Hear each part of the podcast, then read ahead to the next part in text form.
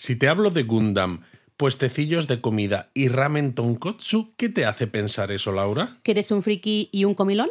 Bueno, vale, eso también. Pero me refiero al tema del episodio, Joroba. Ah, vale, pues que vamos a hablar de Fukuoka.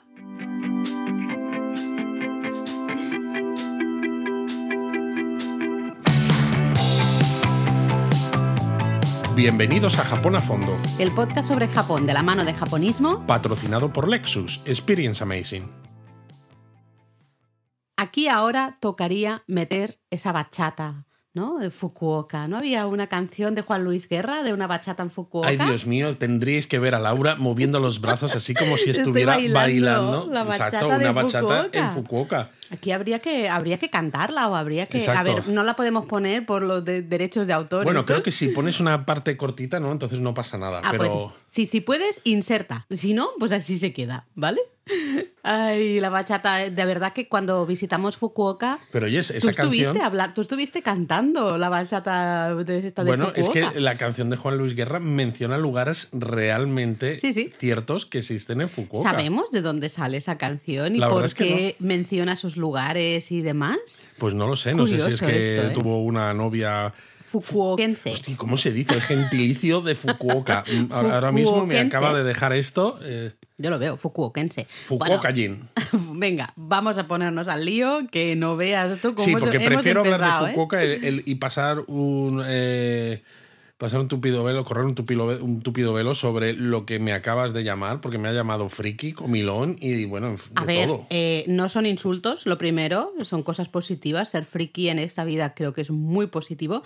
Y ser comilón, pues, ¿por qué no? También te disfrutas ahí de la comida y eso es algo bueno, que lo todos los comilón. japonistas saben. Exacto, es parte de la esencia Esto- japonista. Exacto. Pero va, vamos a hablar en serio y nos vamos hoy a Fukuoka, que es de hecho la mayor ciudad de la isla de Kyushu. Es, bueno, eh, eh, en este lado del charco estamos en verano, en Japón también están en verano, así que vamos a pasar calor hoy, ¿eh? Sí, porque la isla de Kyushu ya es, es calurosa, calurosa. y nos vamos a Fukuoka, un poco es la capital, digamos, ¿no? de, de esa isla de Kyushu, eh, situada, eso sí, al norte, está un poquito al norte. Exacto. Fu- Ya sabéis, Kyushu es una de las cuatro grandes islas de Japón, ¿no? Tenéis Honshu, la central, la más grande, donde está Tokio, tenéis Hokkaido al norte, luego tenéis Shikoku, que es un poco más pequeñita, y luego tenéis Kyushu al sur, con Fukuoka en la parte norte de esta isla, y precisamente por su proximidad a China y Corea del Sur, es un puerto de entrada de muchos turistas asiáticos. De hecho, la única vez que me he agobiado eh, con tours de, turistas asiáticos y que realmente eh, hubo un momento que dije, bueno, mira, nos vamos porque no estoy disfrutando del sitio, es en una excursión desde Fukuoka, ¿no? En Dazaifu, a las afueras de Fukuoka, hubo un momento que llegamos a contar, no me acuerdo ya cuántos eran, 12 tours dices, diferentes. 12? Sí, o más, menos, no me acuerdo. Pues unos ciento y algo. no, hombre, tantos no sí, había. Laura, porque teníais que fijarte en los numeritos. Sí, pero no estaban todos a la vez. Pero Ahí casi. Yo llegué a contar, no sé, un muchos montón. más, muchos más. eh, todos juntos. Mm, ya no es que se comportan así o así. Ya, ya es que no me voy a meter en eso porque, bueno, cada, cuando, cuando uno va en grupo, ya de buenas a primeras, mm, quieras o no, molestas un poco al resto, aunque no quieras, aunque te, aunque te portes bien, ¿no? Y cuando hay varios grupos juntos a la vez, ostras, yo ahí sí que reconozco que hubo un momento que dije, se acabó, vámonos, ya volveremos en otro momento, cuando sea, en, otro, en otra vida, me da igual, porque era demasiado. Se nota mucho la proximidad de China y Corea, ¿no? Claro, la llegada, en muchos casos también eh, ferries, eh, vuelos específicos. Totalmente. Lo curioso es que, sin embargo, o sea, esto por un lado también hace que Fukuoka pueda ser un sitio perfecto para todos los que estáis buscando combinar eh, Japón con Corea del Cierto. Sur, que nosotros es algo que hemos empezado a hablar en japonismo. Ya sabéis que tenemos de momento dos artículos en la sección que llamamos coreanismo, porque al fin y al cabo son dos países muy cercanos geográficamente, pero que también han sido muy cercanos culturalmente. Entonces puede ser muy interesante, pero sin embargo no hay tanto turista occidental. No, yo creo que como queda un poquito bastante alejado de Tokio ¿no? y de Osaka, especialmente de Tokio, mm, claro, la gente no tiene tanto tiempo. Normalmente la gente se mueve en JR Pass, va a ir, ¿no? Justamente por esa Tokaido, Tokio, Osaka, como mucho van a hacer esa nueva ruta dorada, ¿no? Es decir, por los Alpes japoneses hacia arriba, Takayama, llegando hasta Kanazawa y luego bajando a Kioto como mucho van a hacer la excursión a Miyajima, ¿no? Yo creo que casi casi Hiroshima y Miyajima es un poco... Eh, Lo más lejos que suele llegar mucha gente. También es verdad que porque al final en Tokio y en Kioto hay muchas cosas que ver. Entonces, claro, se te va el tiempo con estos lados. Y además, cuando se visita Kyushu, normalmente los turistas suelen ir a sitios como Nagasaki o como los onsens de Beppu incluso, antes que quedarse en Fukuoka, porque al final Fukuoka, eh, así a priori, parece pues una gran ciudad japonesa. Bueno, y lo es. Que lo es, es verdad. Y, y no se conoce tanto lo que se puede hacer allí, ¿no? Entonces pues, se utiliza un poco como punto de, sí, de, de, de comienzo de, ruta en todo caso. De conexión con mm. otros lugares. Sí, totalmente de acuerdo. Es verdad que Fukuoka, y es verdad, Fukuoka tiene un ambiente muy de ciudad. Depende de lo que busques, pues no, no tiene eh, tanta, no sé, ya sé que odiamos un poco esto, ¿no? Pero tanta tradición de tantos lugares un poco a ver, los hay, pero es una gran ciudad y encima Fukuoka es una ciudad súper cosmopolita, súper internacional. De hecho, eh, el propio gobierno de Fukuoka ha intentado abrirse mucho a nuevas maneras de hacer negocios, eh, visados, todo el tema más de visados de emprendedores, por ejemplo. Sabemos que hay muchas oficinas para trabajadores un poco diferentes, que no sean esos oficinistas salarimán, ¿no? los más típicos del sistema corporativo japonés, sino justamente dar un espacio si tú eres, eh, residente en Japón, ¿no? no japonés,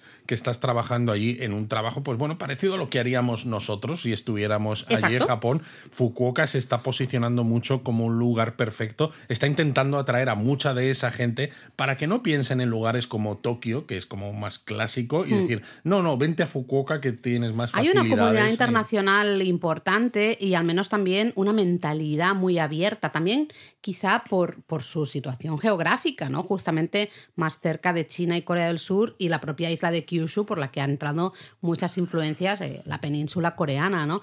Pero es importante destacar que Fukuoka, la Fukuoka actual, eh, realmente es la unión de la antigua ciudad de Hakata con la antigua ciudad de Fukuoka. Exacto, en 1889. Esto es algo que en Japón ah, ocurre con cierta frecuencia, mm. algo que en España, por ejemplo, no estamos muy acostumbrados y que parece que, que no El de Villanueva de arriba, Villanueva de abajo se van a mantener separadas toda la vida. Se van a mantener separados, efectivamente. Hubo un caso así en España recientemente con las nuevas elecciones al final se van a quedar separados, que básicamente es eh, cuando los ayuntamientos son lo suficientemente pequeños, no son efectivos, entonces se juntan y dan servicio a una ciudad más grande.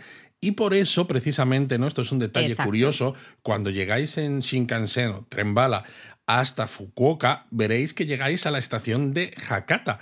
Eso no significa que estéis en un destino equivocado, es que esa estación está en lo que era la antigua ciudad de Hakata, pero que hoy es parte de la nueva ciudad de Fukuoka. Pero dice mucho de que se mantuviera el nombre, porque encima es la estación término, eh, bueno, una estación importante de Es una estación importante. Eh, y se mantiene el nombre de Hakata. Hay ahí un poquito de tema de no queremos cambiar, no, queremos, perder, la, este nombre. La esencia, nuestro, nuestra identidad cultural, porque vale, nos habremos unido para hacer la ciudad pero seguimos siendo Hakata. Pero ¿eh? seguimos siendo Hakata. Sí, es importante para los locales el, este nombre. Así que bueno, si queréis ir a Fukuoka, lo primero que tenéis que recordar es justamente esto que comenta Luis, las estaciones Hakata. Exacto, no busquéis eh, cómo llegar a la estación de Fukuoka, aunque luego al final del, del episodio, antes de Japonismo Mini, hablaremos de cómo se llega.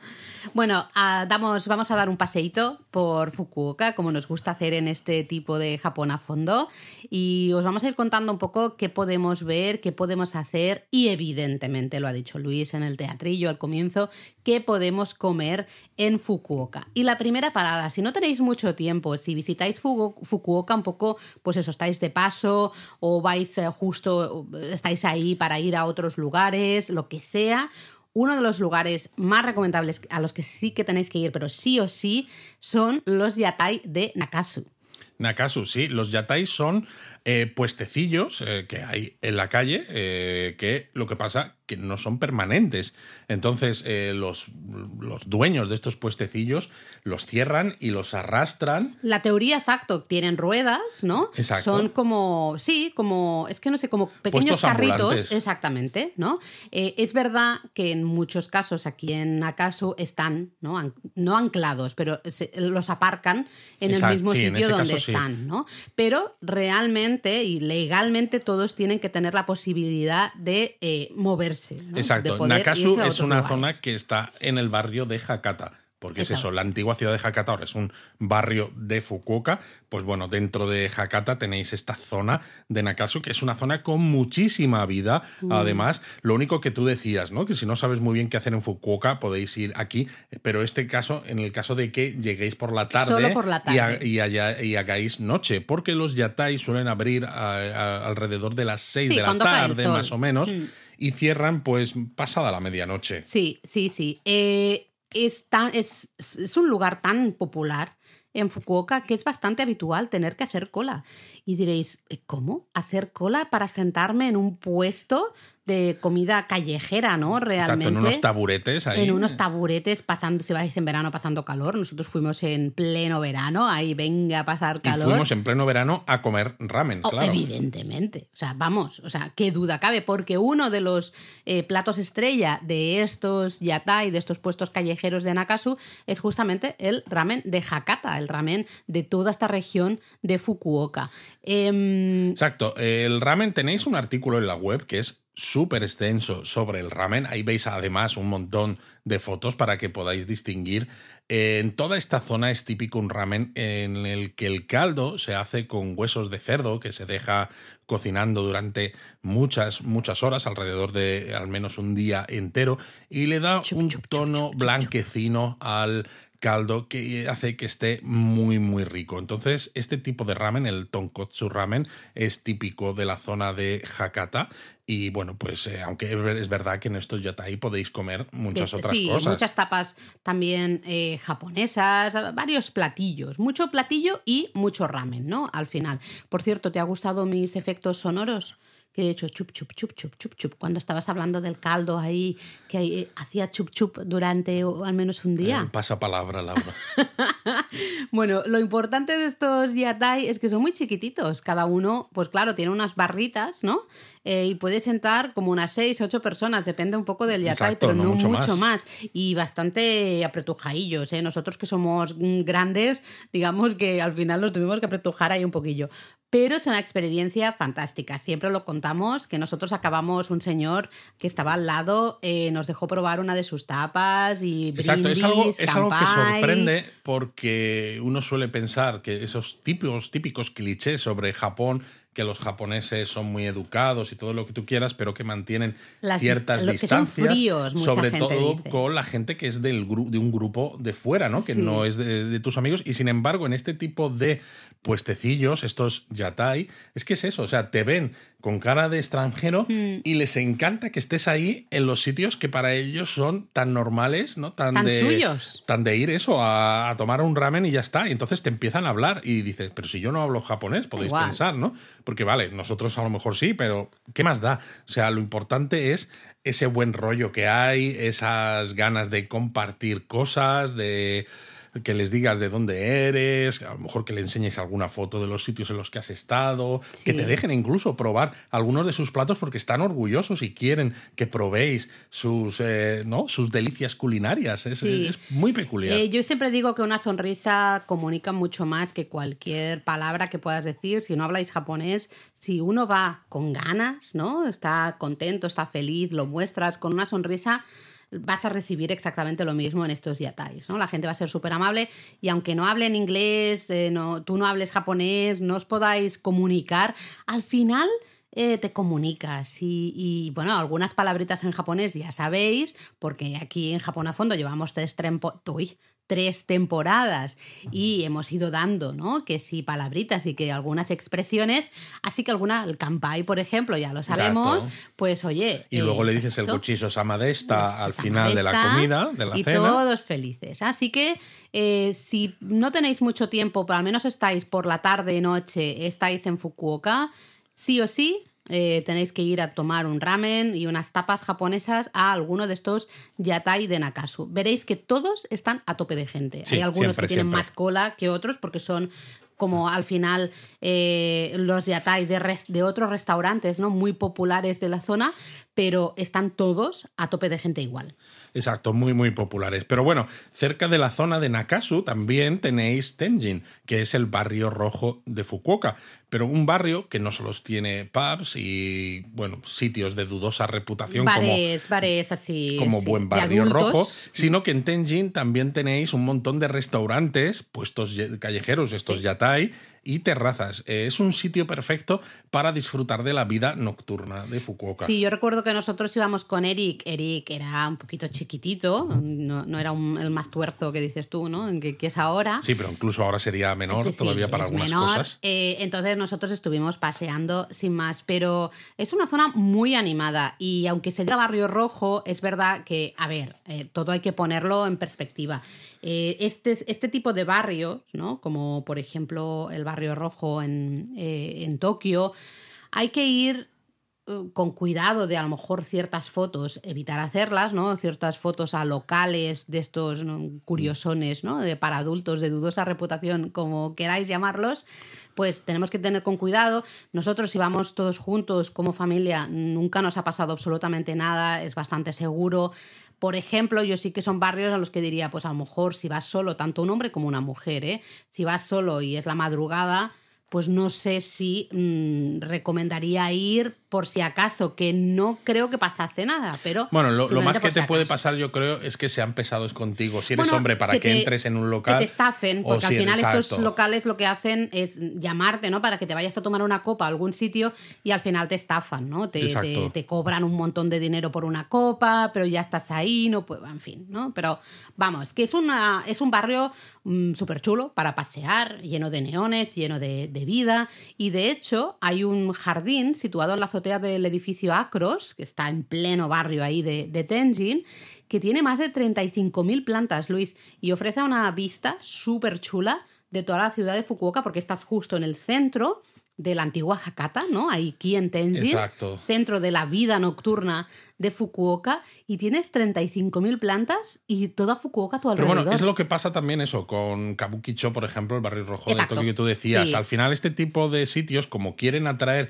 a cierta clientela, se han convertido también en lugares con eso, mucha actividad, eh, mucho neón, mucho negocio, mucho negocio normal también, ¿eh? Sí, por sí, eso sí, decir, no penséis Restaurantes, cosas raras. Eh, incluso en Tokio, ¿no? Tenéis el hotel este, el Grassery con el Godzilla, tenéis Eso un nuevo es. rascacielos ahora que tiene también un montón de máquinas de gachapón, ¿no? Buscad gachapón de farolas. Exacto, muy buscadnos el gachapón de farolas a ver si lo encontráis los que vayáis a, a Japón. Y entonces al final eh, no hay que dejarse llevar solo por la idea de, oh, Barrio No, Rojo, es un sitio turbio, sino que es que hay mucho más, ¿eh, Hmm. ¿no? Y bueno, pues este sitio, el edificio Acros y su jardín de 35.000 plantas, Es un ejemplo, algo ¿no? muy peculiar. Mm.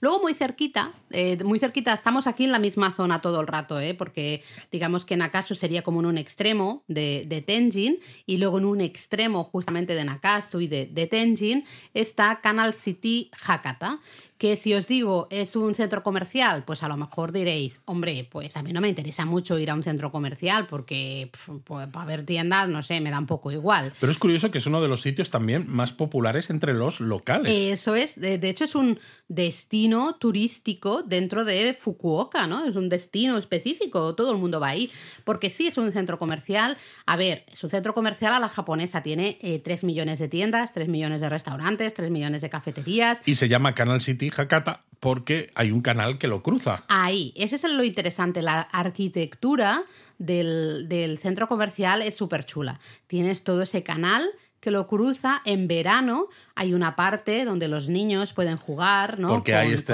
este tipo de fuentes de agua desde Mm. que, que surgen desde el, desde el suelo y claro, pues los niños ahí pues se mojan y, Claro, es genial, y se disfrutan. refrescan. Pero si sois comilones, Ahí, como ahí. nosotros al principio, en el quinto piso de Canal City Hakata está el Ramen Stadium, que tiene varios restaurantes de ramen con procedencias diversas de todo Japón. Es decir, es algo parecido a la novena planta que hay en la estación de Kioto, ¿no? Un, un espacio donde tiene restaurantes de ramen de todo el país. Y es que, claro, eh, si ya esto ocurre en sitios como Kioto, imaginaos en Fukuoka, donde el ramen es básicamente una religión. Bueno, si sois muy comilones, habréis tomado un ramen en el Munyatai en Nakasu, habréis tomado un ramen quizá en un restaurante en Tenjin.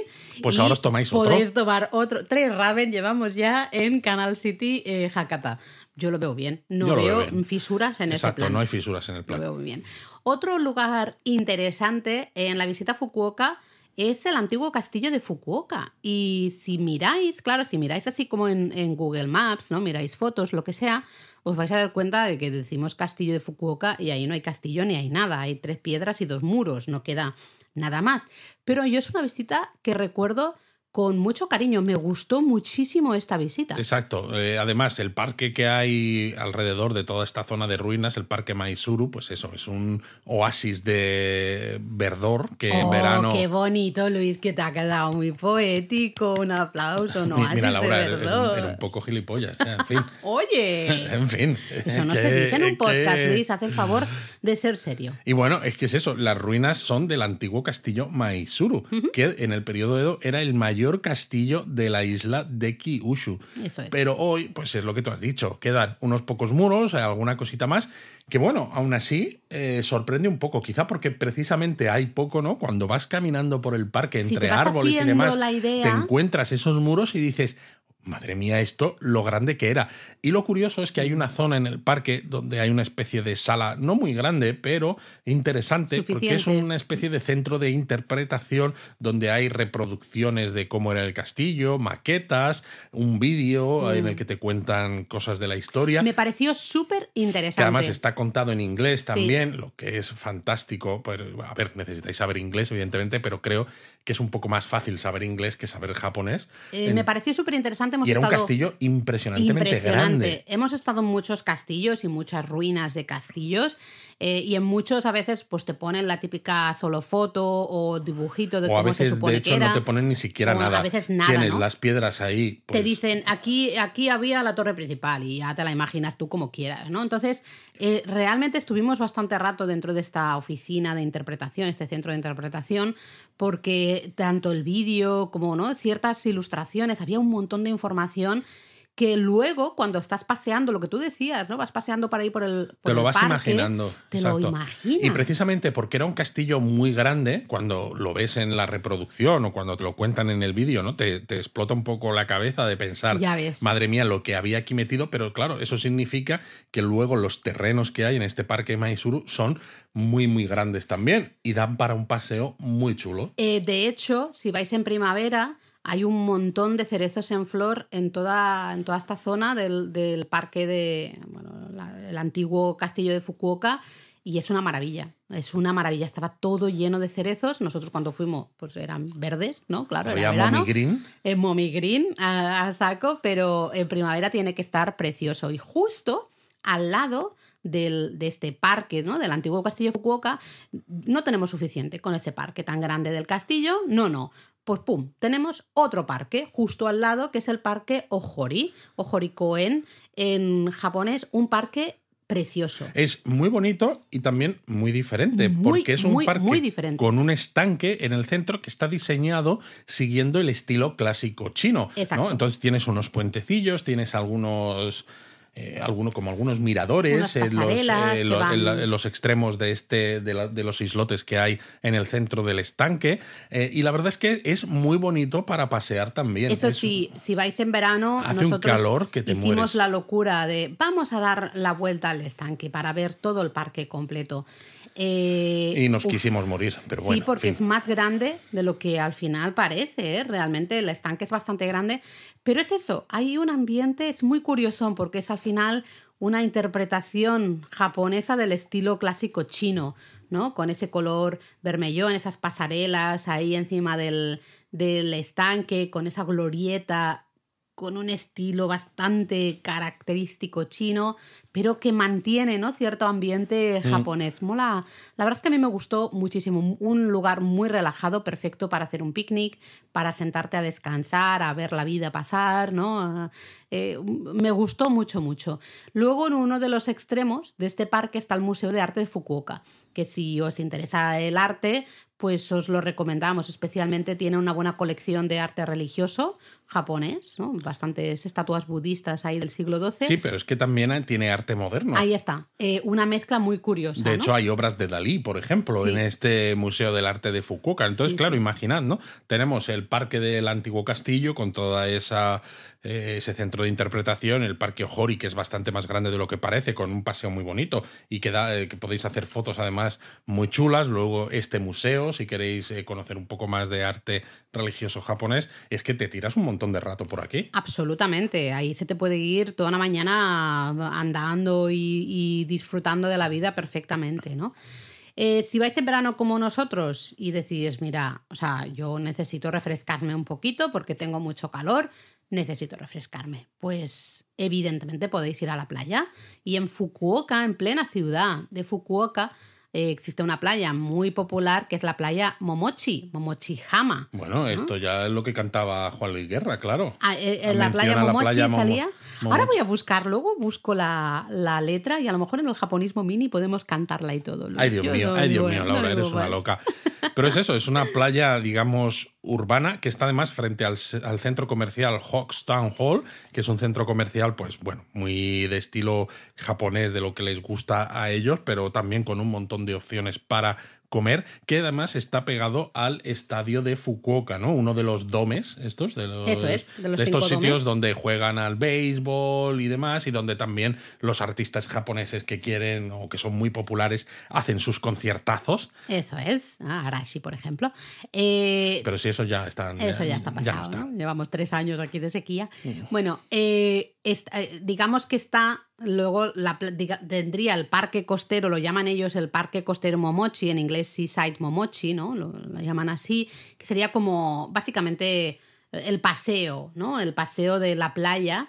eh, y luego tienes la playa justamente, paseo marítimo, ¿no? De alguna manera. No es bien bien un paseo No, marítimo, hay está, una parte que sí, pero... Es un caminito, está rodeado de árboles. Sí, por eso, ¿no? Entonces, este parque costero y la, la playita. Toda esta zona es relativamente reciente, fue desarrollada relativamente reciente, fue en 1989 para una expo, la Expo de Asia-Pacífico. Y justo al lado, digamos, de la, de la playa Momochi, Momochihama, hay una isla artificial que se llama Marizon, la isla artificial Marizon, que está llena de restaurantes y de tiendas. Y la mejor manera de ver esa isla, ver que realmente no hay una pasarela que pasa por encima del agua y tienes esa isla artificial encima de- del agua, es desde la torre de Fukuoka. Exacto, pero por cierto, nosotros nos bañamos en la playa Sí. de Momochihama porque sabíamos que estaba ahí y nos llevamos bañadores y demás pues para Sí, darnos sí. un chapuzoncillo para intentar pal- eh, paliar un poco eh, Hombre, los rigores del verano kyushense. Eric se lo había ganado, ¿eh? porque es verdad que nos aguanta, ha aguantado mucho toda la vida, le hemos arrastrado ahí a Japón. Tenemos fotos de Eric sudado como un pollo, ¿no? Completamente sudado. Y ¿Los pollos sudan? los, claro, cuando los haces alas, tanta que no sudan, entonces sacan ahí la, el, el liquidillo, de ahí viene la expresión, creo, supongo, no lo sé. Eh, ¿no? Sacan ahí el juguito y están ahí sudando los pobricos. Eh, bueno, que, que nos liamos, Luis. Pues eso, que siempre lo arrastramos, ¿no? Y se merecía un ratito de playa, un ratito de, de disfrutar del agua, jugar y bueno, pues eso. Pero bueno, un ratito corto porque luego había que visitar la torre de Fukuoka, la que tú has dicho. Exacto, está justo enfrente de esta isla artificial, ¿no? Que, que os decíamos, la Marison, eh, a un, un extremo, ¿no? Realmente Menos de la mal playa. que le has puesto el, el- las- la tilde, en la, has hecho llana. Bueno, no sé cómo se- Marizón, pues son un poco... Suena un poco raro, ¿no? Suena un poco raro, Yo creo sí. que es Mari Marizon, ¿no? Marizon, debe ser larga la I, no lo sé. Eh, es eso, un extremo de la playa está Momochi, Momochihama, y es una torre bastante elegante, ¿no? Tiene una, una es una estructura eh, muy diferente de algunas torres tiene- de estas de comunicaciones que, que hay por otras partes de Japón. Sí, porque además eh, tiene una, una sección triangular que Mm. la hace un poquito peculiar, son 234 metros de alto. También es reciente, del mismo año que esta Expo de Asia-Pacífico, Eso es. 1989, y tiene un mirador a 123 metros de altura. No, es, no, No es llega hasta arribota del Mm. todo, ¿no? Porque ya hemos dicho que son 234, podían haberlo subido un poquito, pero aún así las vistas que se tiene de Fukuoka y de la bahía de Hakata desde, la, desde el mirador de la torre de Fukuoka, creo que son bastante Muy interesantes. Sí, sí. nosotros estuvimos un buen rato al final dando vueltas ahí por el mirador, viendo un poco las, las diferentes perspectivas ¿no? de Fukuoka. Y en alguno de, los, de las esquinas, además, es como zona de enamorados también. Ay, sí, hay venta de candados. eh, entonces tú puedes poner ahí tus iniciales en el candado, poner el candado. Y hay sitios especiales donde colocarlos Había y luego hay una un especie de... Exacto, hay un corazón puesto en una de las esquinas con un banco para que te sientes con tu enamorado o tu enamorada y te hagas la fotito Bueno, recuerdo que con el corazón. Nos hizo una foto ahí. Él dijo, no, no, os ponéis vosotros. Eh, mira que era un, era un enano, ¿eh? pero nos hizo más o menos una foto Sí, sí. eh, ahí en el corazoncito, ¿no? Y eso Lo- sin estar enamorado ni siquiera, fíjate, Fíjate, ¿eh? cosas. lo que es.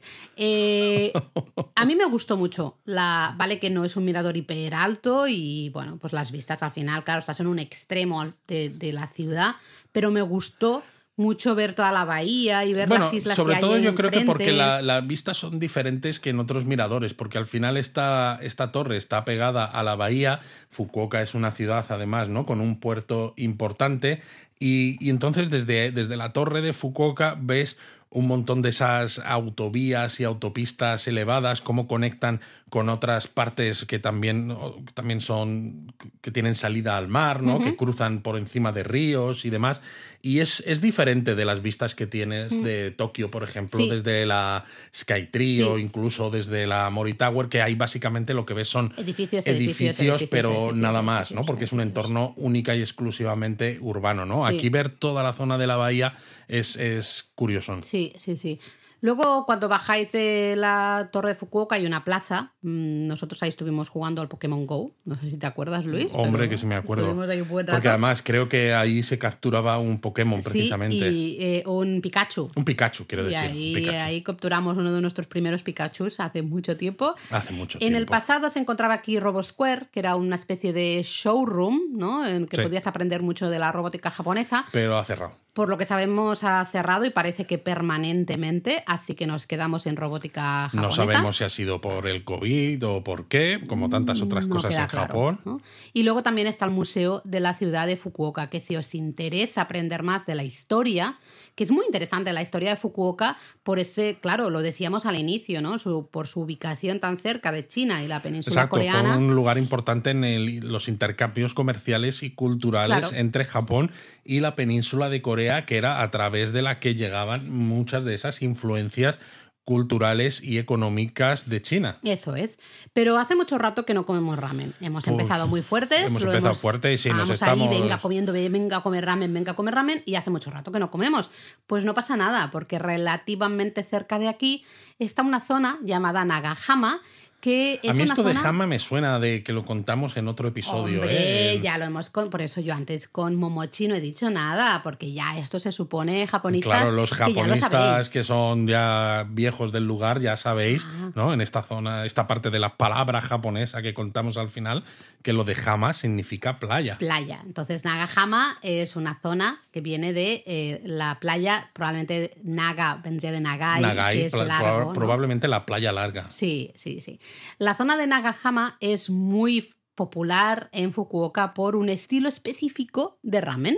el ramen de Nagahama. Es un tipo de ramen a ver, hay que ser muy puntilloso o, saber mucho también para aprender de todas Parece las que es un tipo de ramen como precursor un poco del ramen de Hakata, porque el caldo no tiene ese tono blancuzco que hemos dicho de los huesos de cerdo pero está muy muy bueno y Ganso Nagahama es uno de los restaurantes más famosos de este tipo de ramen y de hecho vais a encontrar seguramente colas a, cualquier hora del día porque claro, como un buen restaurante de ramen aquí no se aceptan reservas. No, nosotros fuimos un día cualquiera, un día de diario, era, bueno, no era tampoco era la hora de comer relativamente pronto, ¿no?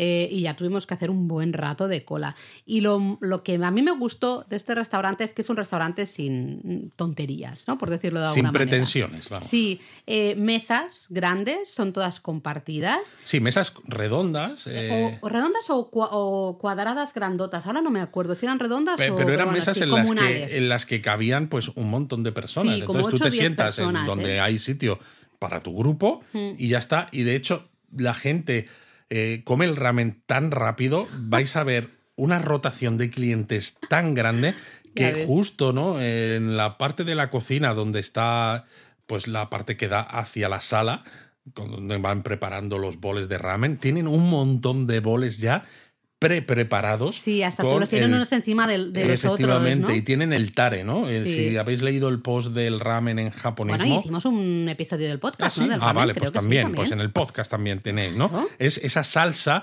que es un poco el agente saborizador, ¿no? Luego le pones el caldo encima y dices, joder, si, si, el caldo ya tiene un montón de trabajo, ¿no? Pues un montón de horas de cocción, un montón de ingredientes, imaginad si encima eso lo mezcláis con ese tare, esa, esa salsa saborizadora, pues todavía mucho mejor. Eh, estaba muy rico, a mí me pareció que estaba súper bueno. Es verdad que estábamos muy acalorados, sinceramente, porque eh, creo que nosotros en este caso lo vimos después de visitar el castillo y el parque, o sea, íbamos bastante acalorados, pero a mí me pareció un ramen que estaba súper bueno y me gustó la experiencia, ¿no? De estar en, esa mesa comunal. Eh, recuerdo eso, claro, tenés que los palillos estaban todos ahí en medio de la mesa, había también, oh, oh, en fin, ¿no? las todo para compartir. Y aquí, por cierto, es muy típico, a los locales les gusta mucho el kaedama. Es verdad. Que es lo... Esto lo hemos hablado aquí. Yo creo que en el episodio del podcast hablamos del... De, perdón, en el episodio del ramen hablamos del kaedama. Eh, me suena, ¿verdad? Creo que sí, que ya sabéis que es esto de pedir un extra de fideos para echarlos a lo que queda del caldo una vez que os habéis comido la primera porción de fideos. Claro, esto es ideal porque a la gente de Fukuoka especialmente... Es que a la gente de Fukuoka les gusta mucho. Claro, les gustan los fideos al dente, ¿no? Que estén más o menos, que no estén muy blandurrios. ¿Qué pasa si tú pides mucho fideo, todo junto? Que al final los últimos se te van a quedar un poco más blandurrios porque, claro, el caldo está tan caliente que va haciendo ¿no? los, los fideos. Y con, con la rapidez con lo que los japoneses comen el ramen, no da tiempo a que esa primera porción de fideos, cuando es de un tamaño pequeñito, se queden extra cocidos. Entonces están perfectos, pero claro, tú te has tomado una porción pues relativamente normal de fideos y te queda caldo, pues entonces ¿qué haces? Pues pides más fideos. Hay más fideos. Eh, bueno, para bajar un poco el ramen, podríamos ir a dos sitios. Mira, un sitio que es relativamente nuevo, que nosotros no vimos, claro, porque lo inauguraron, si no recuerdo mal, en abril de 2022. Exacto, lo tengo en mi lista porque es una nueva estatua de Gundam a tamaño real. Ahí está, ya tenemos el Gundam de Odaiba, tenemos de momento el Gundam en Yokohama. Sí, que de momento dura hasta creo que marzo de 2024. al menos en el momento de grabar esto, ya veremos si lo extienden o no, porque se supone que en esa zona de Yokohama hay previstos desarrollos de casinos y demás, o sea que no creemos que dure mucho. Pasa. Pero bueno, pues tenemos este tercer Gundam a tamaño real justo Gundam Park Fukuoka se llama toda la zona. Está al sur de la estación central de Fukuoka, esa estación de Hakata. Y diría que es el Gundam más grande, ¿no? De los tres que Efectivamente, tiene 24,8 metros de altura y es un RX-93FF VNU Gundam. ¿Qué te pasa en la boca, Luis? Pues no lo sé. Esto me lo he tenido que apuntar porque yo de Gundam conozco lo justo. Lo justo y necesario. Yo soy más de macros, entonces ahí Bueno. de macros sí que conozco todo lo que hay que conocer. Al igual que el Gundam de Odaiba, pues este Gundam de Fukuoka también está pegado a un centro, centro comercial, en este caso el, la Laporte Fukuoka. Así que bueno, podéis ir a ver este Que es parecido al real. Diver City de Odaiba en el sentido de que es un centro comercial de muchas plantas, con muchas tiendas, pero también con mucha zona de restaurantes. Claro, es lo que iba a decir. Luego podéis entrar y os tomáis algo en el. Os podéis en la tomar zona un de- ramen, por ejemplo, Por por, si ejemplo. no habéis tenido suficiente ramen. Y oye, si tenéis más tiempo en Fukuoka y queréis hacer una excursión diferente y divertida, mm, no sé, especialmente si tenéis tiempo, pues desde la playa, desde la zona de Momochihama, eh, podéis tomar un ferry hasta el parque costero Umino Nakamichi, ¿vale? El Umino Nakamichi Kaijin Koen. Eh, es como una isla, bueno, sin el cómo, es una isla eh, que está situada enfrente, digamos, de, de Fukuoka. ¿no? Entonces tomamos el ferry desde Momochihama y podemos plantarnos en esta isla, en este parque Pero costero. como un árbol, entonces te plantas. Exactamente. Bueno, sí, hay mucha gente que hace picnics justamente ahí. En primavera mucha gente pasea para ver flores. eh, también Bueno, claro, ver cerezos. Hay 2.000 cerezos en este en el parque este Telita, ¿no? Umino Nakamichi. O sea Luego que, también en fin, hay un acuario con tiburones y, bueno, en fin, eh, historias porque también creo que también tienen delfines, así que ya sabemos qué pasa No en nos los, gusta mucho lo de los delfines. los acuarios con delfines y demás. y tienen Eh, una piscina. Ah, mira, eso no lo La sabía. gran piscina Sunshine, Es que verdad. es la mayor La piscina la- de toda Kyushu. Sí, señor, ¿no? Entonces, bueno, depende de la época del año en la que vayáis, podéis hacer unas cosas u otras, ¿no? Eh, pero puede ser una, es una excursión muy agradable si tenéis tiempo, ¿no? Especialmente os apetece algo relajado, divertido, pasar el rato. Exacto, porque además desde aquí, desde Umino Nakamichi, también se llega a la península de Shikanoshima, donde se puede aprender más sobre las relaciones entre Fukuoka y China, que ya hemos dicho que eh, han sido siempre muy importantes. Muy estrechas. Hay otro ferry desde esta zona hasta otra isla, Nokonoshima, donde se puede pasear, acampar, nadar, disfrutar de la naturaleza, etc. Es decir, que si queréis hacer una Fukuoka un poco diferente, con más paseo, más zona pues verde, más eh, pues baños y demás, pues toda esta zona, ¿no? Desde Momochihama, el parque Umino Nakamichi, luego Shikanoshima o Nokonoshima, que este Shima es isla, Eso es. eh, pues también es una, es una opción bastante interesante.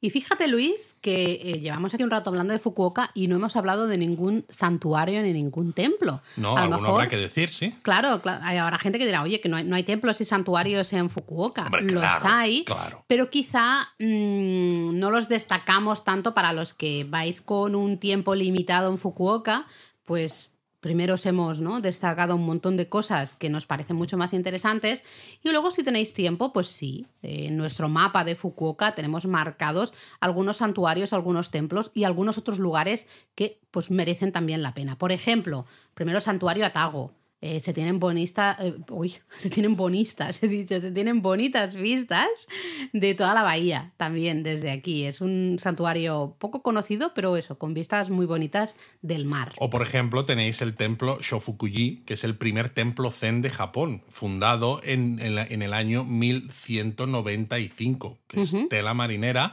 eh, eh, entonces eh, eso ya lo hace interesante. También tenéis el santuario Hakosaki, que, de- en el cual se puede saber más sobre la primera invasión mongola a Japón en el año 1274. Y ahí, de hecho, hay una estatua, eh, una estatua en bronce del monje Nichiren, que también es muy famoso, no llega al nivel de Kobodaishi, pero casi, Sí, sí, que casi. Nichiren predijo las invasiones mongolas. Ahí queda. ¿eh? Luego también está el santuario Gokoku, que tiene una enorme puerta tori eh, que, de estructura dorada, muy peculiar este tori. Eh, sí, este color no es el color vermellón que tanto me gusta a mí, Luis, sino eh, ahí dorado, ¿vale? Y luego también está, por ejemplo, el teatro de Kabuki, el Hakataza, Ah, podemos disfrutar del kabuki ahí. De vez en cuando también se puede, ya si estamos así en artes escénicas, se puede disfrutar de algunas representaciones de teatro no en el Parque Ojori, en una, una zona específica. Eh, también tenemos un parque temático, el Kashikaen, o Kashikoen, perdón, destinado un poco a familias con niños bastante pequeños. El Parque Nishi, mm, eh, ideal en primavera, tiene unos 3.000 cerezos. Y luego si vais en verano, En este- julio, en el mes de julio, pues tendréis que disfrutar sí o sí del, festia- del festival guion Yamakasa. que es un festival espectacular e impresionante. Pero es que además, claro, Fukuoka no es solo interesante por lo que puedes hacer dentro de la ciudad, sino también, sobre todo, por las excursiones que puedes hacer. Y hemos dicho al principio que para mucha gente Fukuoka es ese punto de partida o punto intermedio en, el- en la ruta hacia otros destinos, ¿no? Habla- mencionábamos, por ejemplo, Nagasaki. Eso está claro, pero es que incluso hay lugares que están cerca de Fukuoka que se pueden hacer como excursiones de día Total. y que hacen de Fukuoka una base de operaciones perfecta para pasar unos cuantos días en Kyushu. To- absolutamente.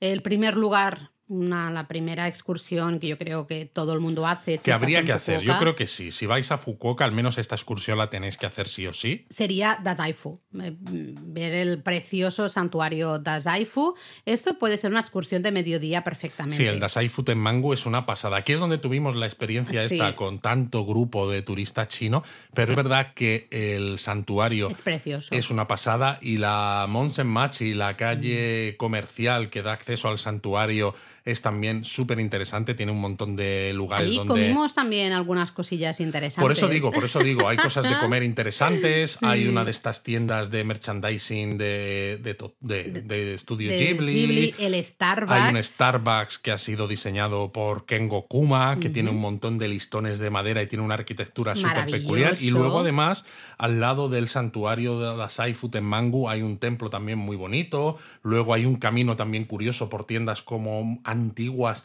que te lleva hasta Al un museo. museo con una arquitectura también espectacular. Es decir, que es que en Dasaifu puedes hacer eso, excursión de mediodía, como has dicho tú, o incluso extenderla un Bueno, poquito sí, más. ¿eh? mediodía largo, me refiero de que puedes estar ahí y luego ir a pasar tarde-noche ya, volver a Fukuoka Eso es. tranquilamente, ¿no? Se llega en tren muy fácil, muy poco rato, ¿eh? Está a las afueras realmente de Fukuoka.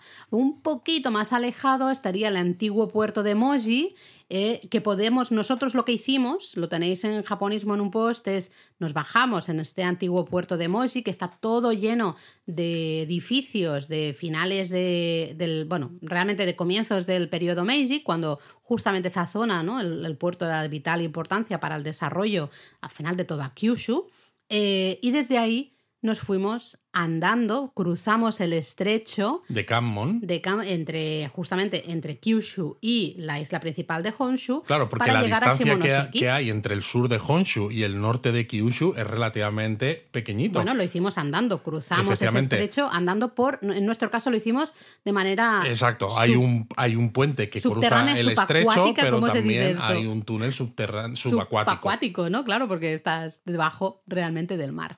Y luego otra excursión maravillosa que podéis hacer desde Fukuoka sería Kokura.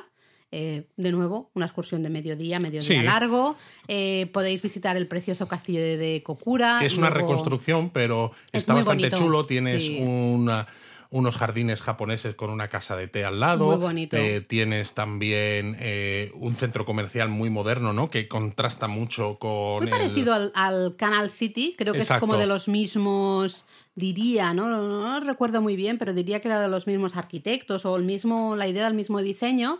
Eh, un mercado muy chulo que, Que de se hecho quemó. se quemó hace, hubo un incendio bastante chungo hace poco relativamente tiempo. poco. Ah, así que bueno, a ver qué tal, porque el mercado era muy, Era muy, chulo. Hay, hay un monorail. Exacto, que fuimos. Ah. es- es- solo fuimos a subirnos. exacto. Nos subimos al monorail para dos estaciones. Bueno, por- pero ¿por te qué? subes al monorail para dos estaciones y te bajas y te queda al lado el mercado. El mercado, es verdad, sí. Y luego tienes también una biblioteca eh, con una arquitectura también peculiar, obra de un arquitecto famoso. Los puentes, varios puentes ahí en Kokura, todos ellos con, con arte, ¿no? Son. El propio puente es una representación artística. Está, está, la excursión está muy chula, la de Kokura, la verdad. Y luego también estaría Karatsu, por ejemplo, ¿no? Podemos visitar el castillo de Karatsu, o si vais en noviembre, tenéis que ir sí o sí al festival Karatsu Kunichi, que es uno de los más populares de toda la región de Kyushu. Al final es eso, ¿no? Desde, desde Fukuoka como base tenéis un montón de lugares interesantes en el norte de Kyushu o incluso ya al sur de, de Honshu como Shimonoseki que hacen que, que puedas tirarte casi, yo que sé, una semana entera en Fukuoka incluso. Nosotros y- estuvimos, le dedicamos a Fukuoka al final solo un día, me parece, o do- no, dos, Dos días. dos días a Fukuoka y luego, Y luego hicimos, hicimos varias Sí, excursiones. no sé si dos o tres excursiones. Mm, A ver, un día hicimos seguro Moji Shimonoseki, otro día Dazaifu, otro día Kokura. Eh, así que al menos Sí, tres eso, días más estuvimos, ¿no? Bueno, ya habéis visto comer Fukuoka, no vamos a aquí explayarnos mucho porque tenéis un montón de tonkotsu ramen, ¿no? El ramen de Hakata, ramen de Fukuoka y diferente ramen de Nagahama, tenemos diferentes tipos, pero nosotros en Fukuoka también comimos una carne de wagyu. Sí, bueno, también hay un buen ¿eh? Mm. wagyu en Fukuoka, efectivamente, ¿no? Y además tenemos un artículo sobre el wagyu japonés recientito, eh, muy calentito, recién salido Recién salido de la parrilla. de la parrilla, efectivamente, ahí. con un montón de fotos que abren el apetito. Es Buah. decir, mejor leeros el post con el estómago lleno, por Mira, si Luis, son acaso. las 9 de la mañana cuando estamos grabando esto y yo ahora mismo me, me das un platito de esos de wagyu y a hacer a la parrilla y yo lo desayuno. Pero bueno, en el post que tenemos de Fukuoka en la web, tenemos, eh, ya has mencionado tú el mapa, que Mm. este tipo de mapas que hacemos de todas las ciudades japonesas, donde hay muchas recomendaciones de restaurantes para comer ramen, wagyu o muchas otras cosas de interés en Fukuoka. Eso es. Em, ¿Cómo nos movemos por Fukuoka? Bueno, Fukuoka, la mayoría de los puntos turísticos de Fukuoka son fácilmente accesibles con las líneas de metro de la ciudad. Fukuoka una- tiene metro. Claro, es una ciudad lo suficientemente grande como para tener metro, pero como cualquier otro metro no está incluido en el JR Pass, que yo sé que a los japonistas clásicos esto no hace falta decirlo, pero al que sea novato, pues sí, el JR Pass nunca sirve en el metro. Y también se puede usar la línea de JR, que en este caso sí que está incluida para ir, por ejemplo, al parque Umino Nakamichi que hemos mencionado. Pero, por ejemplo, si vais hasta Dasaifu, entonces tenéis que usar la línea privada Nishitetsu, que no está incluida en el JR Pass. También hay líneas de autobuses, hay una circular, por ejemplo, que conecta las estaciones de Hakata y Tenjin. Eh, hay líneas de autobús convencionales un montón, porque además alrededor de la estación de Hakata, que es un gran edificio de nuevo, comercial, con cines, con restaurantes, de todo, hay también una estación de autobuses ahí gigante, con Mm. montones de líneas que os llevan a prácticamente absolutamente toda la ciudad.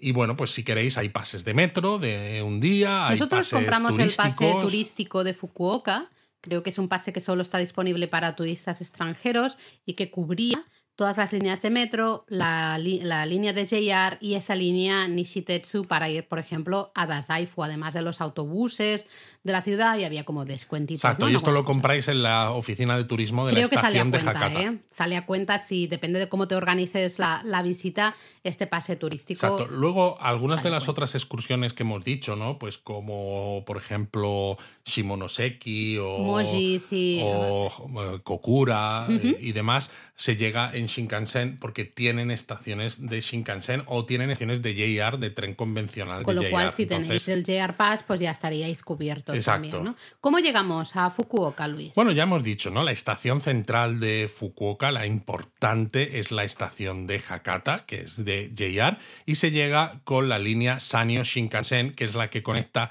Shinosaka con eh, Hakata. Pero bueno, Shinosaka, Kobe, ¿no? La estación de Shinkobe, Okayama, Hiroshima, etc. Hay algunos trenes que desde Tokio van directos a Hakata. y los que no te tienes que bajar. no te tienes que bajar. Lo que pasa es que solo están eh, disponibles a principio del día y a final del día. Hombre, ¿no? es Porque es ¿eh? precisamente. Sí, aquí, eh, a ver, aquí la distancia ya es lo bastante grande como para que la cuota de mercado del avión le da mil vueltas a la cuota de mercado del, del tren, ¿no? Pero bueno, pues para esa gente que aún así sigue prefiriendo el tren, pero que quiere aprovechar el tiempo, ya que la distancia es larga, incluso con las velocidades del Shinkansen, pues eso, ¿no? A primerísima hora del día, dice, si no te importa madrugar, pues tienes un tren que evidentemente es un Nozomi, hará, hace paradas en poquitos sitios, ¿no? Nagoya, Osaka, eh, quizás Okayama y No mucho más, Mm. eh, y se planta en Hakata, pues no me acuerdo cuántas horas son, pero son unas cuantas. Pero bueno, el caso es que si no, desde Tokio también llegáis, aunque tengáis que cambiar en Osaka, a veces en Okayama. Sí, pero claro, estamos etcétera. hablando que desde Tokio al menos seis horas no te lo quita Sí, nadie, ¿no? mm, sí, no sé, no sé si tantas, pero sí, eh, desde luego que no un es, una largo. excursión Fukuoka para hacerla desde Tokio. No, eso nos lo habéis preguntado en alguna ocasión. Eh, no es una excursión de día. lo siento, no, mirad el mapa. O sea, cuando tengáis estas preguntas, Si lo estáis más muy importante locos- es mirad el mapa en Google Maps, Exacto. mirad las distancias y os daréis cuenta. Si estáis ¿no? muy locos como nosotros y ya habéis estado en Japón varias veces y no os importa perder a lo mejor tiempo para hacer otras cosas, pues a lo mejor si estáis en Kioto o en Osaka, Sí. podéis subiros a un tren y plantaros en Fukuoka, comer un ramen y, Y volveros. volveros. Entonces, pues bueno, es una opción. Eh, a es- ver, por ejemplo, yo solo veo algún día tonto, un día de esos que estás cansado, a lo Y te a subes final además al Shinkansen de Hello Kitty, que el Shinkansen Mira. de Hello Kitty está precisamente en la línea San- Sanyo Shinkansen. Pero bueno, esto es una broma, es una excusa para hablar del, del Hello Kitty Shinkansen, que es muy interesante, pero no lo recomendamos para esta locura que decimos, porque el Hello Kitty Shinkansen es mañana, un servicio ¿no? Kodama Ah, es verdad. y para en todas las estaciones. Es. Entonces, lo que queréis, si tenéis el Jet Pass, es al menos un servicio Hikari que para en menos estaciones y tarda un poco menos o bastante menos en llegar.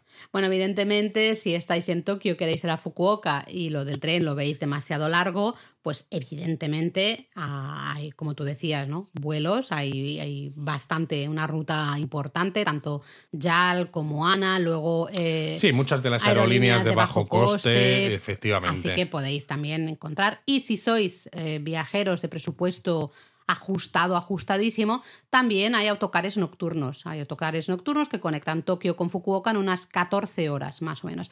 Y que a esto yo es una cosa que me gustaría explorar un poquito más en un próximo viaje a Japón.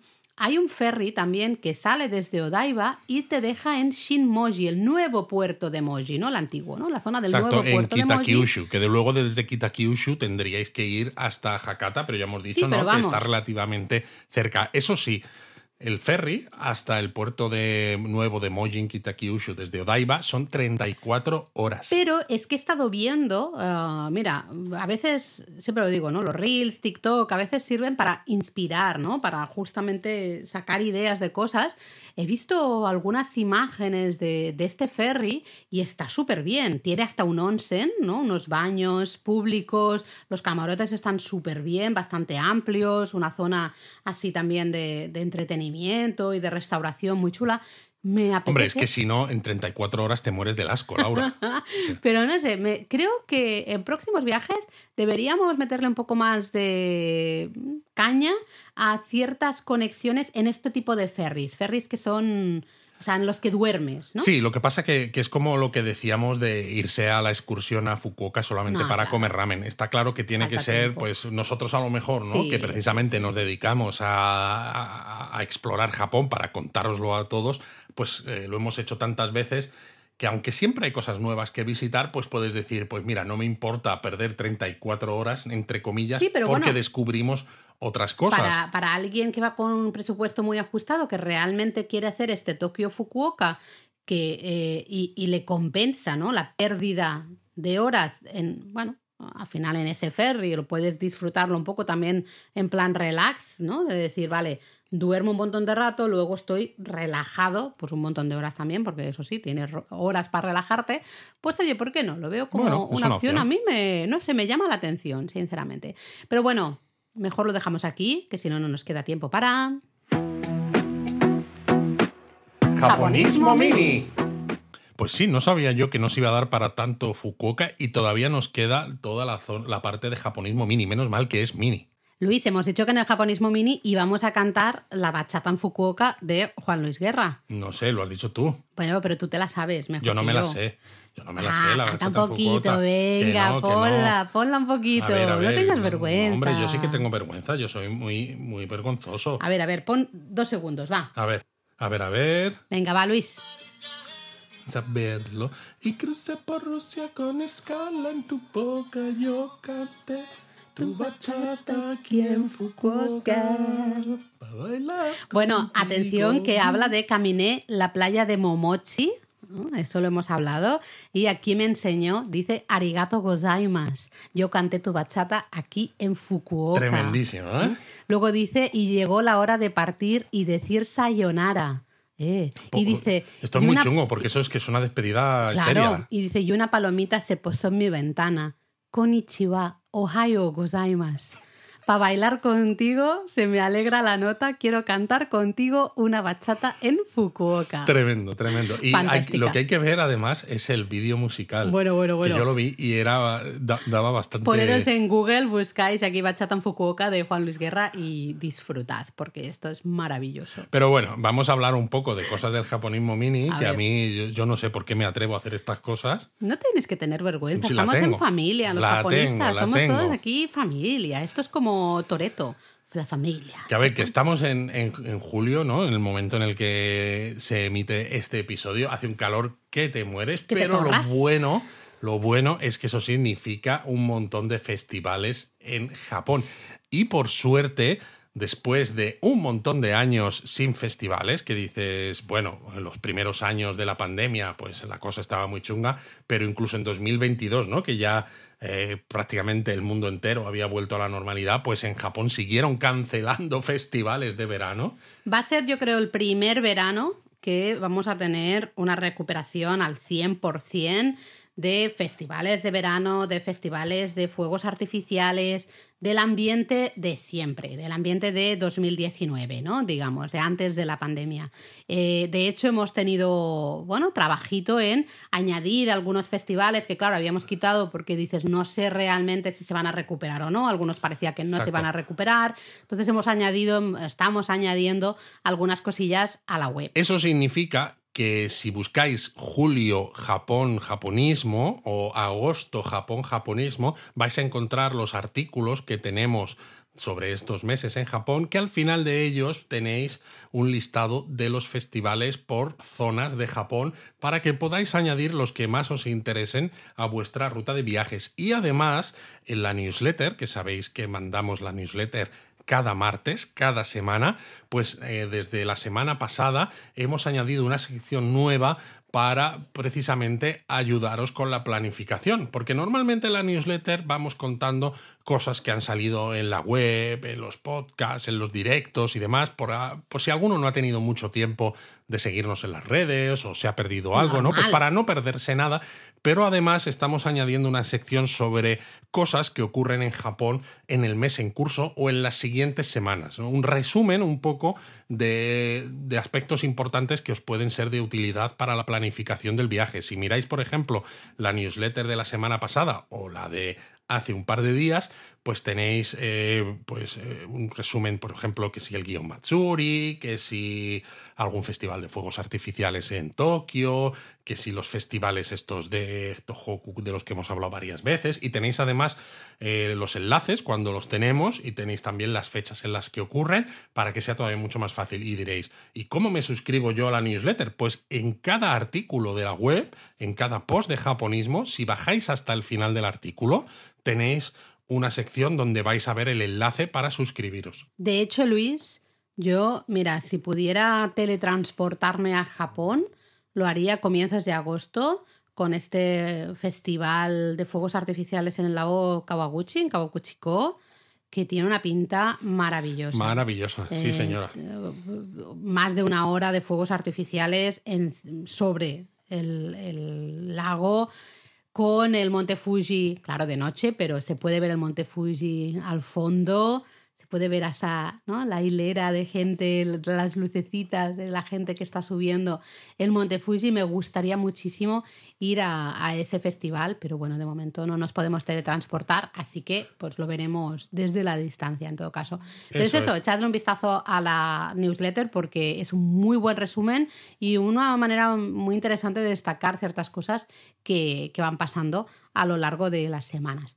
Eh, hacemos un brevísimo repaso a comentarios. Gustó muchísimo el episodio del Shikoku Genro. A la gente le ha gustado mucho y especialmente yo creo que ha animado mucho a la gente a hacer tramos del Shikoku Genro, ¿no? Porque a veces uno ve lo de los 88 templos y dice, oye, yo 88 templos andando, todo, yo esto no puedo hacerlo, ¿no? En cambio, mucha gente nos estuvo comentando, oye, pues yo voy a hacer un, tramo, ¿no? Y voy a ir a ciertos sitios, primero en autobús, entren, luego alguna parte andando, no sé qué, voy a hacer esto perder el miedo al que, el que dirán, ¿no? si hago esto en transporte público o incluso partes en taxi o. Además, es que dijimos, todo es válido, ¿no? Es, todo es aceptado, con lo cual, pues cada uno que, que, lo hago como quiero. Me hizo mucha gracia, por ejemplo, Isa, que decía, lo voy incluyendo en el cuarto o quinto viaje, ¿no? Como plan, bueno, lo, lo, quiero hacer, pero evidentemente, ¿no? Hasta el cuarto o quinto viaje a lo mejor no me da, no me da A mí me hizo gracia el comentario de Sebas Trek en, en iVox sobre esto precisamente porque decía, qué vengativo el monje este como Daisy, hay que tener cuidado con él, ¿no? Por lo de la leyenda que comentábamos. Es verdad. bueno, es una manera, hay que, hay que verlo de la otra manera, de que al final, oye, pues le, le, perdonó, ¿no? Justamente cuando se estaba a punto de, de, morir. Hay que verlo de la manera positiva, que si no se nos enfadan, ¿no? Eh, no sé, en general, pues ha gustado mucho este episodio. Luego también el propio Sebas, también, porque Sebas en eh, Sebas Trek en iVox suele dejar comentarios a veces cuando escucha los episodios, no los escucha normalmente según los publicamos, sino que, bueno, se los va acumulando. Esa es la gracia. Eh, y, y, a veces, pues lee cosas, ¿no? Que me ha hecho gracia leer que, oh, esto lo tendría que haber leído antes de mi viaje, ¿no? Porque me daba mucha información o esto. Pero él decía, por ejemplo, sobre el podcast de, de Sapporo, que él, si fuera Sapporo, lo último que pensaría sería en tomarse una cerveza Sapporo. Y claro, yo le preguntaba, le digo, pero hombre, una cerveza Sapporo en Sapporo, ¿no? Es algo además muy histórico. Y dice, ya, es que no me gusta la cerveza. Digo, ah, claro, bueno, claro. Entonces tenemos ahí un, un problema, claro, claro. Eh, bueno, os agradecemos a todos. Tenemos un montón en Discord, especialmente un montón de comentarios. Luego en Evox también, la verdad es que cada vez tenemos más comentarios. Os agradecemos a todos los comentarios, los leemos siempre, os contestamos siempre en Evox, os contestamos sí. siempre en Discord. A veces tardamos un poco más. Nos encanta que estéis vida. al otro lado, porque esto a veces puede ser un poco árido, ¿no? Eh, te pones frente al micrófono, te pones a parlotear de temas de Japón y dices, bueno, supongo que a alguien le interesará al otro lado, pero claro, yo lo único que veo aquí cuando miro es a, a Laura. Entonces, bastante, bueno, bastante que y, estoy aquí, bastante. Y digo, pues Laura, yo creo que esto ya se lo sabe. ¿no? Pero sí, agradecemos mucho todos vuestros comentarios. ¿Hacemos la palabrita? Venga, Luis ya está poniendo cara en plan de ¿por qué me preguntas? Sí, hacemos la palabrita. Pues hoy una palabra que hemos mencionado justo al inicio del episodio, que sería ese yatai, ¿vale? Eh, yatai lo hemos explicado un poco, vamos a explicarlo un poquito más. Realmente eh, la traducción sería como carrito, ¿no? Carrito de comida, es decir, un puesto callejero. Pero lo que ha dicho Luis es lo más importante, es móvil, ¿vale? Un puesto de comida móvil. Nuevamente son carros de madera que van sobre ruedas y eso sí, están equipados con todo lo necesario para servir comida. ¿no?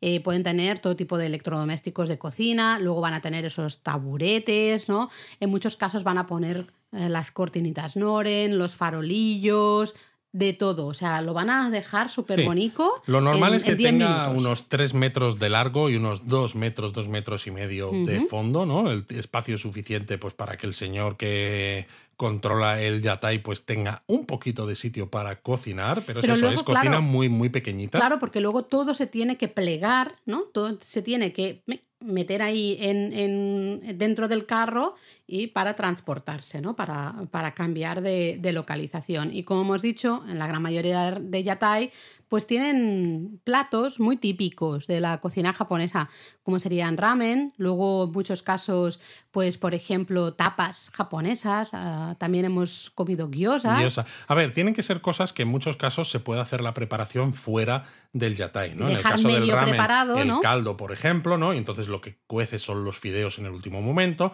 o las guiosas las dejas ya preparadas y justamente cuando te las piden, ¿no? Pues las pones en la sartén, ¿no? Y les pones el poquito de agua para hacerlas en al estilo más típico. Hay muchos yatai de, de oden, por ejemplo, ¿no? Ese estofado, ya sabéis, un estofado, un caldo muy suavecito con un montón de ingredientes eh, diferentes. Y luego la gente va a los yatai también a eh, sentarse, comer, charlar y beber, ¿no? Claro, Siempre pues suelen cerveza, tener saques, ochu, pues de todo, ¿no? Eh, lo, lo, curioso es que la práctica de estos puestos de comida móviles realmente se remonta al siglo XVII, pero los yatai como tal, como los conocemos hoy en día, se hicieron populares y se generalizaron sobre todo en el periodo Meiji, ¿no? Mm. Eh, de 1868 a 1912, que ya entonces eran carritos de mano de dos ruedas hechos de madera, ¿no? El, el señor pues los arrastraba. Eso pues, es y, lo, ya está. Lo curioso es que, claro, fueron muy populares tanto durante como especialmente en los primeros años de la posguerra, después de la Segunda Guerra Mundial, eh, porque, claro, era un, una manera fácil primero de ganar dinero, ¿no? de tener tu propio negocio, sa salir adelante y también era una manera fácil. Bueno, porque de... gracias a que son móviles puedes llevar la comida a los lugares donde están los trabajadores. Claro. El proble problema, entre comillas, un poquito, ¿no?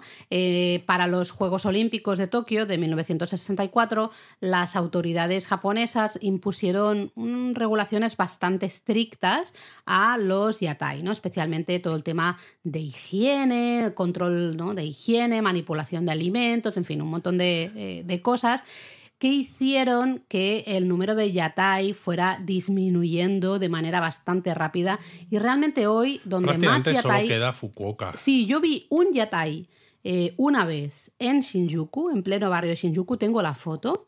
Eh, pero son ya es que es muy difíciles pero de bueno, encontrar. es un poco, esto aquí se notan ¿no? las diferentes regulaciones de cada país, Claro. porque en España pasa Como los parecido, food ¿no? Por eso, Mm. los food truck en España no se llevan porque tienen que estar fijos en un espacio, ¿no? Entonces, si das autorizaciones porque hay un evento y dura un mes y los food truck están fijos, eh, en Estados Unidos, sin embargo, por ejemplo, es súper típico tener Sí. food trucks, ¿no? En, en Japón, pues también las regulaciones higiénico-sanitarias pues también han hecho que disminuyan muchísimo y al final pues prácticamente lo que ocurre es lo que decíamos con eh, toda esta zona de yatais en, en, el barrio de Hakata, que es que al final cada yatai pues siempre está en el mismo sitio. Sí, si vais por la mañana los vais a ver aparcados. Ahí están totalmente cerrados, to todo está recogido, los taburetes están como dentro ¿no? del, del carro, todo está recogido, tú solo ves ahí la estructura, pero nada más. Y luego, como a, por la tarde, es cuando abren ¿no? Y se extienden y cuelgan las cortinitas y los farolillos y todo el rollo, pero realmente es, eso, por las mañanas tú paseas por ahí y en muchos casos los vas a ver todos en el mismo sitio donde van a estar por la noche, pero simplemente están cerrados. ¿no? Eh, ya no son tan móviles o no se los llevan a ninguna otra parte, siempre están ahí. Eh, es un poco una pena, a mí me parece un poco una pena porque creo que también sucede que en Japón tampoco hay esa gran cultura de comida callejera. Hablamos de comida callejera nosotros a veces en el sentido de que puedes comprar cosas relativamente pequeñas, como yo que sé, croquetas o a veces unos pinchitos de yakitori, ¿no? Alguna cosilla así, eh, lo compras en puestos, a veces puestos de mercado, a veces puestos en la Shotengai, o aquí en este caso, ¿no? Estos yatai, pero Japón no tiene una cultura de comida callejera como puede tener eh, por ejemplo, Corea, que sí que tiene más puestos callejeros, o Tailandia, yo recuerdo ahí mucho puesto callejero, ¿no?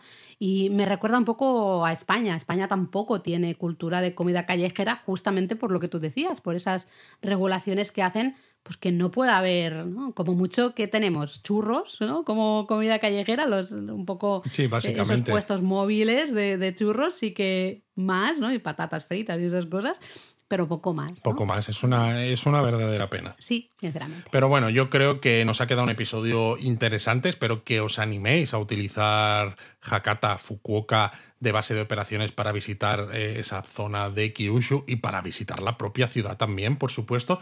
Y tú y yo, Laura, ¿te parece si nos vamos a bailar una bachata en Fukuoka? Ah, yo pensaba que me ibas a decir a comer un ramen, pero bueno, podemos ir a comer un ramen mientras bailamos la bachata. Pues, nos vamos a manchar, ¿eh? Venga, dale. またね